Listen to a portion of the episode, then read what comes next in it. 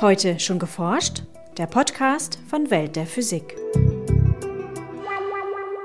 Im Wesentlichen ist das in Deutschland die neue Idee, die dezentralen Blockheizkraftwerke mit der Idee des virtuellen Kraftwerks zu kombinieren. Sagt Olaf Hohmeier, Professor für Energie- und Ressourcenwirtschaft an der Universität Flensburg. Hier ist Welt der Physik mit Podcast Folge 69. Mein Name ist Maike Pollmann. Und ich bin Manuela Koha. In unserem Schwerpunkt stellen wir heute das Konzept Schwarmstrom vor. Die Idee dahinter? Viele Haushalte stellen sich ein Mini-Heizkraftwerk in den Keller, der erzeugte Strom wird zentral verwaltet und nach Bedarf ins Netz gespeist. Außerdem berichten wir über hell leuchtende Galaxienkerne und ihre Entstehung sowie über die Schwierigkeit, Kohlensäure dingfest zu machen. Zum Schluss haben wir noch Veranstaltungstipps für Dortmund, Lübeck und Mannheim. Seit Oktober 2010 hat Deutschland einige dezentrale Stromerzeuger mehr. Der Energieversorger Lichtblick hat in den ersten Gebäuden seine neuen Zuhausekraftwerke eingebaut. Ein Zuhausekraftwerk funktioniert wie ein gewöhnliches Blockheizkraftwerk. Ein erdgasbetriebener Motor speist Strom ins Netz ein, während mit der Abwärme das Haus geheizt wird. Was mit Zuhausekraftwerken darüber hinaus möglich ist, damit beschäftigt sich Olaf Hohmeier, Professor für Energie- und Ressourcenwirtschaft an der Universität Flensburg. Das Konzept entwickelt aber die bisherigen Blockheizkraftwerkskonzepte insofern weiter, als dass es versucht, diese dezentralen kleinen Kraftwerke zentral steuerbar zu machen. Dass sie nicht nur immer dann Strom produzieren, wenn irgendjemand gerade mal Wärme braucht, sondern dass man den Strom so produziert, dass er dann zur Verfügung steht, wenn er besonders dringend gebraucht wird und dass man um dies zu erreichen, einen Wärmepuffer einsetzt, einen Speicher einsetzt, um Strom und Wärmeverbrauch zeitlich zu entkoppeln, wo wir sie gleichzeitig erzeugen. Im Gegensatz zu bisherigen Blockheizkraftwerken richten sich die Zuhausekraftwerke also nach dem Strombedarf im Netz. Die Wärme für die Bewohner wird derweil zwischengespeichert. In den kommenden Jahren will Lichtblick gemeinsam mit Kooperationspartner VW in ganz Deutschland 100.000 solcher kleinen Energieerzeuger aufstellen. Zusammen sollen sie die gleiche elektrische Kapazität haben wie zwei Atomkraftwerke. Mit einem Wirkungsgrad von über 90 Prozent sind die Anlagen sehr effizient und haben einen geringen CO2-Ausstoß. Die zentrale Steuerung wird vor allem in Zukunft eine wichtige Rolle spielen, wenn noch mehr Strom aus erneuerbaren Energien eingespeist wird. Dadurch kommt es zu einer Situation, in der wir auf der einen Seite die Nachfrage im Netz haben, den sogenannten Lastgang oder die Lastkurve, und auf der anderen Seite haben wir diese Einspeisung aus vielen dezentralen, nicht gesteuerten Quellen. Und zwischen der Netzlastkurve und dieser Einspeisung ergibt sich die sogenannte Residuallast. Das ist der Rest, der bereitgestellt werden muss. Und dieser Rest schwankt zukünftig sehr schnell und um große Beträge. Das liegt im Wesentlichen an den Schwankungen in der Windenergie. Das heißt, die Kraftwerke, die steuerbar sind, seien es große oder kleine, müssen in Zukunft sehr schnell reagieren können. Und dann kommen Sie auf den großen Vorteil dieser kleinen Kraftwerke. Im Blockheizkraftwerk kann ich, wenn es gut gemacht ist, zwischen 60 und 90 Sekunden von 0 auf 100 Prozent Leistung fahren. Und also innerhalb kürzester Zeit, innerhalb einer guten Minute, kann ich meine volle Leistung zur Verfügung stellen. Und wenn ich die alle zusammengeschaltet habe, dann sind das im Zweifelsfall auch einige Gigawatt. Ähnlich schnell können sonst nur Pumpspeicherkraftwerke starten. Eine Gasturbine braucht dagegen etwa 20 Minuten, um von 0 auf 100 Prozent Leistung hochzufahren. Bei einem Kohlekraftwerk dauert das mehrere Stunden, bei einem Atomkraftwerk sogar Tage. Läuft das Kraftwerk bereits, lässt sich die Leistung zwar rascher erhöhen, jedoch nur zu einem begrenzten Prozentsatz. Das hat eine ganze Menge mit der Thermodynamik dieser Einheiten zu tun, weil sie bei kleinen Einheiten und Verbrennungsmotoren nur sehr gering durchwärmte Massen haben, geringe Massen, die dort im Einsatz sind. Bei einem großen Kraftwerk, was darauf ausgelegt ist, sozusagen 8760 Stunden im Jahr zu laufen, ein großes Kernkraftwerk, da haben sie sehr große Massen, die langsam durchwärmt werden müssen, zum Beispiel Turbine und Turbinengehäuse, und zwar gleichmäßig durchwärmt werden müssen, damit ihnen das Zeug nicht um die Ohren fliegt. Den Beitrag, den die vielen kleinen Anlagen für die Energieversorgung leisten, nennt man auch Schwarmstrom.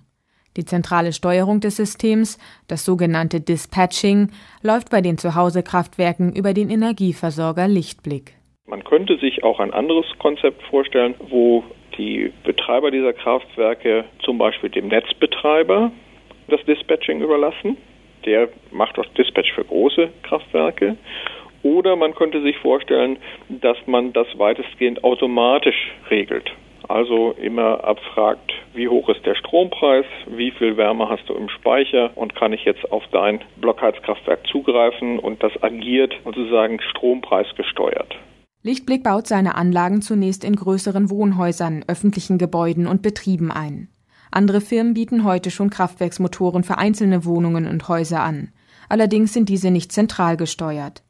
Damit Blockheizkraftwerke auch klimaneutral laufen können, müssen sie in Zukunft Biogas statt Erdgas verbrennen. Im Moment ist das allerdings vor allen Dingen dadurch begrenzt, dass es relativ teuer ist, das äh, Biogas so weit aufzureinigen, dass Sie das ins Erdgasnetz stecken können. Wenn Sie dort kostengünstigere Verfahren zur Aufreinigung haben, dann haben Sie relativ schnell einen nicht unerheblichen Anteil Biogas im Netz. Bis 2020 wird fast die Hälfte des Stroms aus erneuerbaren Quellen kommen. So lauten die Prognosen des Bundesverbands Erneuerbare Energien.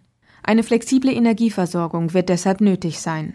Das Prinzip Schwarmstrom könnte seinen Teil dazu beitragen.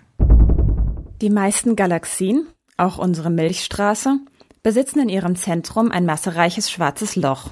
Normalerweise leuchten diese Galaxienkerne nicht, doch einige sind anders. Sie gehören zu den leuchtkräftigsten Objekten im Universum. Man nennt sie aktive Galaxienkerne. Sie leuchten, weil große Mengen an Gas aus der Umgebung in das schwarze Loch fallen. Dabei wird das Gas so heiß, dass es Strahlung aussendet. Doch wie entstehen aktive Galaxienkerne? Bisher ist unklar, wie so viel Gas so nahe an das schwarze Loch gelangen kann. Eine Möglichkeit wäre, dass es beim Zusammenstoß zweier Galaxien geschieht. Bei einem solchen kosmischen Unfall würden große Mengen an Gas in Richtung schwarzes Loch fallen und beginnen zu leuchten. Allerdings zeigt eine neue Studie, dass die meisten aktiven Galaxienkerne nicht durch Zusammenstöße entstehen. Denn ob eine Galaxie im Laufe ihrer Existenz mit einer anderen zusammengestoßen ist oder nicht, kann man an ihrer Form erkennen. Wenn ein Sternsystem in einen Zusammenstoß verwickelt war, hat es eine stark verzerrte Form.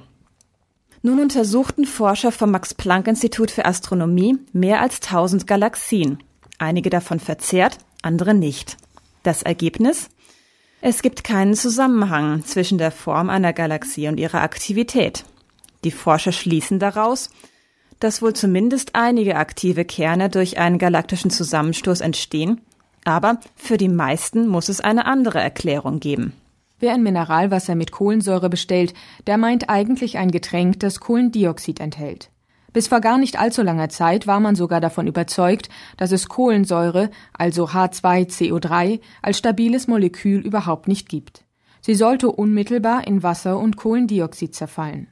Inzwischen steht fest, dass in einem kohlensäurehaltigen Getränk doch Kohlensäure enthalten ist, allerdings nur in sehr geringer Konzentration. Als Festkörper konnte Kohlensäure bereits von einigen Wissenschaftlern erzeugt werden. Ein Forscherteam aus Österreich konnte nun auch gasförmige Kohlensäure isolieren und zeigen, dass sie bei Temperaturen bis minus 30 Grad Celsius stabil ist. Zudem gelang es ihnen, das Spektrum der gasförmigen Kohlensäure aufzunehmen. Demnach kommt es in drei verschiedenen Formen vor. Die spektroskopischen Daten sind von großem Interesse für die Astronomie, denn sie könnten den Nachweis gasförmiger Kohlensäure im Weltraum erleichtern, wo sie beispielsweise im Schweif von Kometen oder auf dem Mars vermutet wird. In Dortmund findet ein Universitätskolloquium zum Thema Freielektronenlaser statt. Jörg Rosbach von der Universität Hamburg wird Theorie und Praxis dieser leistungsstarken Quellen für kohärente Synchrotronstrahlung vorstellen und einen Ausblick auf zukünftige Entwicklungen in diesem Gebiet geben. Am 11. Januar um 17.15 Uhr im Hörsaal Gebäude 2, Hörsaal 2 der Technischen Universität Dortmund. In Lübeck können Sie Andreas Görig auf eine Reise durch das Sternbild Orion begleiten. Spektakuläre Bilder und Aufnahmen zeigen die Schönheiten des Universums, besonders unserer Heimatgalaxie. Am 14. Januar um 20 Uhr in der Sternwarte Lübeck. Der Eintrittspreis für Erwachsene beträgt 4 Euro, für Kinder und Jugendliche 2,50 Euro. Gibt es eine zweite Erde? Im Planetarium Mannheim wird Joachim Wamsgans vom Heidelberger Zentrum für Astronomie dieser Frage nachgehen in seinem Vortrag Auf der Suche nach Planeten um andere Sterne. Am 18. Januar um 14.30 Uhr im Hörsaal des Planetariums Mannheim. Das war's für heute. Bleiben Sie wissenschaftlich und laden Sie uns auch nächstes Mal wieder herunter. Welt der Physik wird Ihnen präsentiert vom Bundesministerium für Bildung und Forschung und der Deutschen Physikalischen Gesellschaft.